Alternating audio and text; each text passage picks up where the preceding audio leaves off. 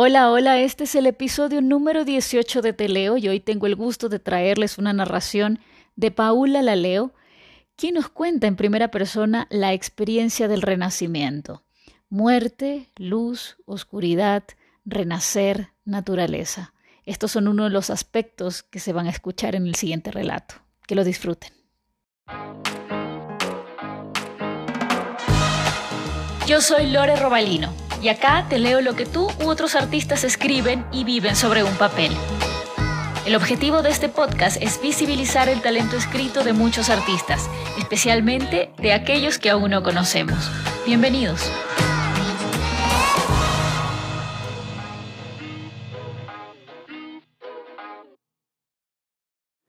A la derecha de mí las olas del mar chocan con las rocas. Suena su poder con cada ola. Huele a su poder con la brisa y el agua más antigua que el tiempo me hacen cerrar los ojos. Estoy aquí. Debajo de mí, las rocas.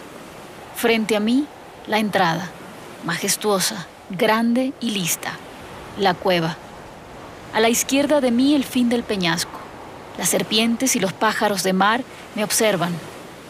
Arriba de mí, ellos. Cuatro que se turnan, que vienen y van que traen y dejan. El viento me dice que todo está listo. Las serpientes se escabullen escondiéndose. El mar se calma. Una manada de pájaros se aleja del mar sobre el peñasco.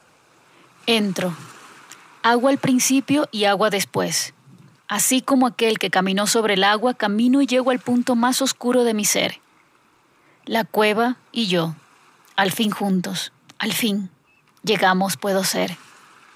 La respiración pausada y ligera, el cuerpo entregado y fresco, y así como una pluma cayendo o como la ligereza de un susurro con los ojos cerrados, empecé a sumergirme con velocidad sin tiempo, hasta mojar el último cabello de mi ser. Entré. La nada, el espacio sin tiempo. Ese estado de incertidumbre, esa sensación en la mitad que dura poco y llega como al final de una larga carcajada, o de un llanto profundo y liberador, o como esa idea que estuvo, se fue y que intentas recuperar cuando decidiste amar de verdad. Ese momento intermedio, ese volver, esa pausa, eso fugaz, el ahora. Y así como a veces nacen las ideas o surge un simple estornudo y con la misma fuerza, nació. Mientras estaba, mientras dejaba que todo lo que sea que tenga que irse se vaya. Nacía desde lo más profundo de mi nada la luz, esa partícula aparente inmóvil, ese vestigio de vida, ese punto insignificante de ocio, eso que recuerdas cuando eras niño como lo más tangible de tu conciencia, existía. Desde el pecho a los hombros, de los hombros a los brazos, de la barriga al sexo, del sexo a los pies, desde la garganta a los ojos, de los ojos hasta la piel. Se presentó dentro y fuera de mí, como un acto de fe, como una verdad fue entonces cuando el frío y el agua en los pulmones se hicieron sinceridad y la inhabilidad de entender un cuerpo de carne también. Doce manos de luz, cada uno de cada extremo, piernas, brazos, torso y cabeza me sacaron. Como un instante al salir del agua respiré. Y cual mortal que siente la brisa y la gravedad, caí.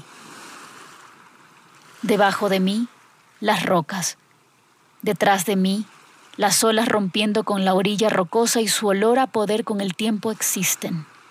A la izquierda de mí, sobre el peñasco, las serpientes y los pájaros marcando con velocidad el camino. Llegaban hacia mí.